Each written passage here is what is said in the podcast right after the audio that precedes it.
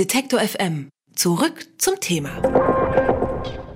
Ja, es geht hier Schlag auf Schlag weiter mit den Interviews bei N99, dem Podcast, den Sie in jeder Podcast-App abonnieren können, indem Sie N99 eingeben und auf Abonnieren klicken.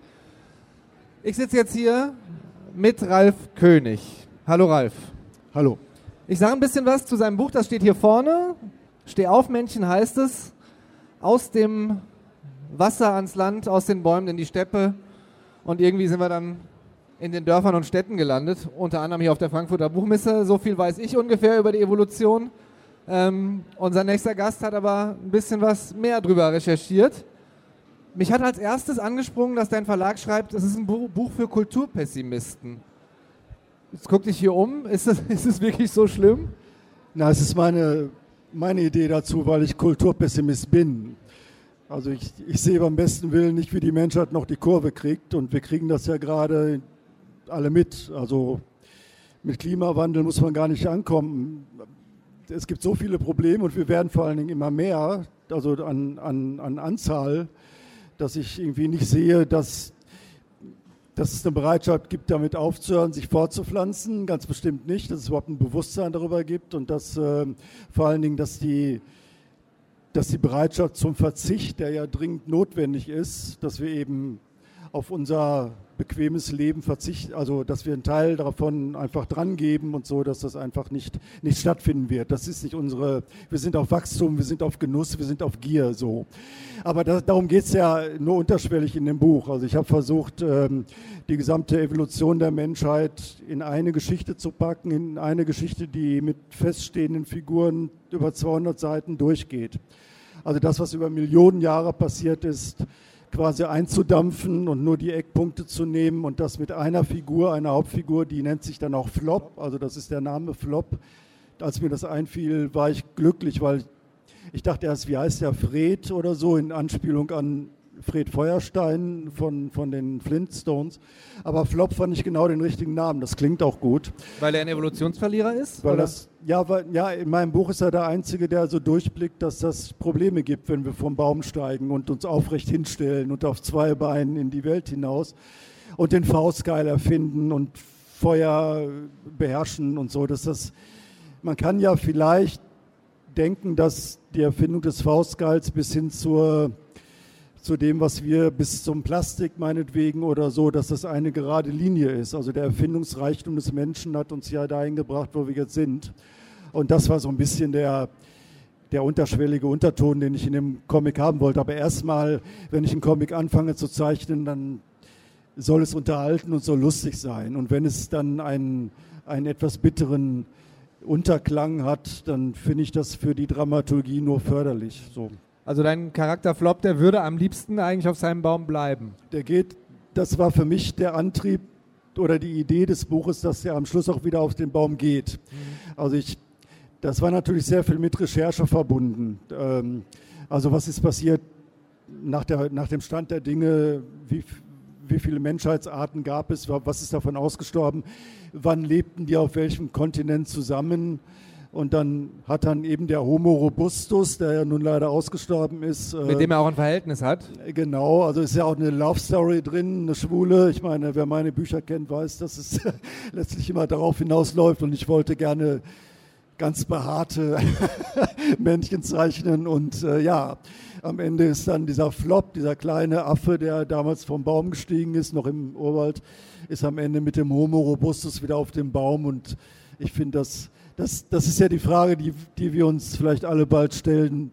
Gibt es da nicht noch irgendwie so einen Baum, auf den wir wieder draufklettern Ich könnten? wollte gerade fragen, du hast eben schon gesagt, du bist Kulturpessimist. Hast du dir schon einen Baum ausgesucht, auf dem du leben möchtest wieder?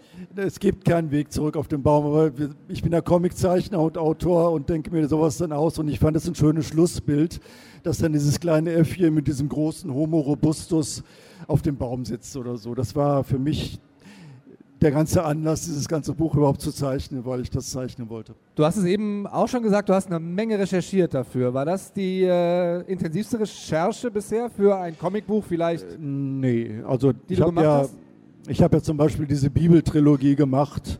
Da habe ich mir die ganzen Paulusbriefe hoch und runter gelesen und das Neue Testament und so. Also nee, also wenn ich ein Buch mache, dann passiert das nur weil ich mich vorher für irgendwas interessiert habe. Also wenn ich, wenn ich, ähm, als ich damals die Shakespeare-Verfilmungen entdeckt habe, ähm, also im Theater funktioniert Shakespeare für mich schwieriger, weil das einfach oft sehr steif inszeniert ist, aber die Verfilmungen haben mich sehr angepiekst und ja, dann gucke ich Shakespeare-Verfilmungen und dann irgendwann denke ich, ja, mach doch mal was mit Shakespeare, also mit den Dramen. Und das war dann das Buch Jago damals. Ähm, also so rum. Ich interessiere mich für was und dann wenn, wenn ich mich interessiere, natürlich gucke ich dann in, und lese und recherchiere und am Ende denke ich mir, hey, das wäre doch ein Buch. Wie viel hast du investiert? Investiert? Ja, so an Recherchearbeit. Das war bei diesem Buch sehr viel, weil ich wollte in keinen Quatschzeichen. Ich habe halt Bücher gelesen und ich habe im Internet geguckt. Wie gesagt, hat der Homo robustus zusammen mit dem Homo, keine Ahnung, äh, äh, wirklich in Afrika zusammen damals gelebt. Oder ich wollte schon, dass das im Groben stimmt, was ich da schreibe, ja. Also wenn ich heutzutage das Wort Comics höre, ähm, dann denke ich als allererstes an die ganzen Superheldenfilme und die sind ja doch ähm, ja. häufig, sagen wir mal, auf heterosexuellen äh, Superhelden basiert oder die dominieren. Ist dir das, du hast jetzt eben schon gesagt, du zeichnest gerne, wenn man deine Bücher kennt, äh, Männchen und äh, man weiß, worauf es hinausläuft. Ist dir das wichtig, da irgendwie einen Gegenpol zu bilden? Na, das ist nicht mein Ansatz. Ich, ich, ähm, ich mache das jetzt seit 40 Jahren und ich habe damals angefangen äh, mit, das war ein Tabuthema, also mit, dem, mit, mit Schwul. Das, das, darüber hat man damals nicht gesprochen und da kam dann plötzlich einer an und zeichnete Männchen. Das war irgendwas Befreiendes, das habe ich ja auch sehr viel später erst kapiert, dass da viele Leute ihr Coming Out mit hatten und, und dachten, wow, das ist ja sogar lustig. Ähm, und deswegen ähm, ich, ich, wahrscheinlich würde ich auch Comics zeichnen, wenn ich nicht schwul wäre. Aber da ich nun mal schwul bin, sind die Comics letztlich schwul. Aber ich ähm, bemühe mich nicht, sondern ich bin ja nicht nur schwul. Also ich, ich hab, da ist ja noch, noch was drumherum. Ich, ich interessiere mich ja für Dinge und äh, wenn, ich, wenn ich einen Comic zeichne, dann, ja klar, ist genau wie ein, also man würde wahrscheinlich einen heterosexuellen Comiczeichner oder Autoren nicht fragen, warum machst du denn immer heterosexuelle Comics oder so. Das ist ja, das, so eine Frage stellt man mir, weil das wohl ungewöhnlich ist, aber das ist kein Ansatz. Ich habe keinen aufklärerischen, kein Sendungsbewusstsein oder so. Ich will einfach nur unterhaltsame Bücher machen und wenn dann die ein oder andere Zeile zwischen den Sprechblasen auch irgendwelchen Leuten irgendwas klar macht, dann ist mir das nur recht, aber das ist nicht mein Ansatz. Dennoch, du hast anfangs Tabus gebrochen. Das ist jetzt glücklicherweise anders. Also zumindest die Zeit von Razzien gab es, glaube ich, in Bayern und beschlagnahmte Comics ja. ist vorbei. Schafft es nicht mal das, dich zum äh, Kulturoptimisten zu machen? Hat sich naja, nicht was getan? Ja, ähm, das das Bayerische Landesjugendamt zum Beispiel macht jetzt keine Probleme mehr oder die Bundesprüfstelle für jugendgefährdende Schriften. Das war ja Mitte der 90er tatsächlich, dass meine Bücher bei der Bundesprüfstelle lagen und sie wurden nicht indiziert. Also das war nur dieser Antrag aus Bayern.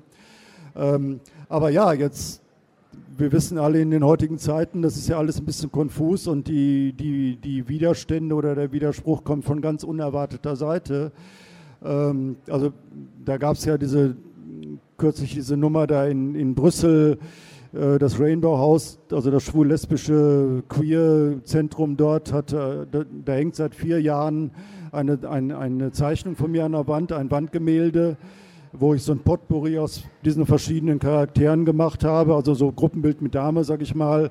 Und da wird mir halt vorgeworfen von, von, dieser, von diesem Rainbow House, dass das ähm, rassistisch und transphob sei. Also das ist, da, da kommt Protest aus einer Ecke, wo ich das nie für möglich gehalten hätte und wo ich einfach mal sage, die haben auch noch nie ein Buch von mir gelesen, sonst könnte mir, man könnte mir, man kann mir unmöglich Transphobie vorwerfen. Also das war, da habe ich laut gelacht, als das kam. Und ich bekam dann eine Mail darüber, was den Karikatur dürfe und was nicht, was ich auch ein bisschen Entschuldigung, ich bin ein alter weißer schwuler Mann, der Spiegel hat das ja so betitelt, aber wenn ich eine Mail kriege von einer jungen Frau, die mir schreibt, was Karikatur darf, und ich mache das seit 40 Jahren, dann ist das zumindest psychologisch nicht sehr geschickt. Also ich habe natürlich mit Trotz reagiert, das war mir zu doof. Aber unterm Strich ähm, ist das mit der politischen Korrektness heute schon auch ein bisschen schwierig zu durchschauen, wem man dann wie durch Cartoons oder Comics beleidigen könnte. Das fing an mit den religiösen Befindlichkeiten und hat sich jetzt so ein bisschen verselbstständigt. Und da kann ich nur sagen, ja, ich versuche für mich ehrlich zu bleiben. Ich zeige nur das, woran ich glaube und wo ich mich auskenne. So, was anderes mache ich gar nicht. Ähm, und gucke mir so mit einer gewissen altersmilden Gelassenheit ab, wer sich denn da jetzt darüber aufregt und aus welchen Gründen. Hm. Du hast äh, in unserem Gespräch gesagt, du, das ist nicht dein Ansatz, ähm, irgendwie sozusagen was zu zeichnen, weil, weil, um da irgendwie ein schwules Thema reinzubringen, sondern du machst weil etwas, weil es dich interessiert. Das war der Grund, warum du die Evolution gemacht hast. Das war der Grund, warum du die Bibel gemacht hast. Hast du schon das nächste Thema, für das du dich interessierst? Ja, genau das. Also genau das mit dem politisch Korrekten und was da passiert. Also Internet, Shitstorm, dieses Vorverurteilen von Personen, die irgendwann mal vor 30 Jahren irgendwas gemacht haben sollen und die jetzt aus den Filmen gebannt und geschnitten werden. Also dieses Kevin Spacey-Ding. Ähm, also das interessiert mich schon sehr, was da gerade in der Gesellschaft so wabert. Wer, wer warum beleidigt ist und wer es nicht erträgt, dass über ihn vielleicht irgendwas, ein Cartoon gemacht wird oder Satire gemacht wird oder so, das finde ich schon hochspannend. Ist nicht ganz einfach, ich brauche noch einen Plot dafür, aber ich habe ja diese Figuren Konrad und Paul, die ich auch älter werden ablassen. Das war auch so ein bitteres Thema. Ich habe Herbst in der Hose, das ist ein Buch von mir, das war das vorletzte Buch bei Rowold. Äh, da werden die beiden älter, das ist ja auch, also ich scheine mir immer so ein bisschen die bitteren Themen auszusuchen und damit was Lustiges zu machen. Und so ist es halt mit der mit PC und mit den Empfindlichkeiten auch. Ähm, ich grübel gerade über eine Geschichte nach, aber das wird mit Sicherheit dann das nächste Thema sein. Bis Ralf König äh, sich an der Political Correctness abarbeitet, empfehlen wir dieses Buch. Es heißt Steh auf Menschen. Es ist erschienen bei Rowold, kostet 24 Euro. Gern zu kaufen in der Buchhandlung bei Ihnen um die Ecke. Ich sage erstmal Danke, äh, Ralf König. Danke auch. Alle Beiträge, Reportagen und Interviews können Sie jederzeit nachhören im Netz auf detektor.fm.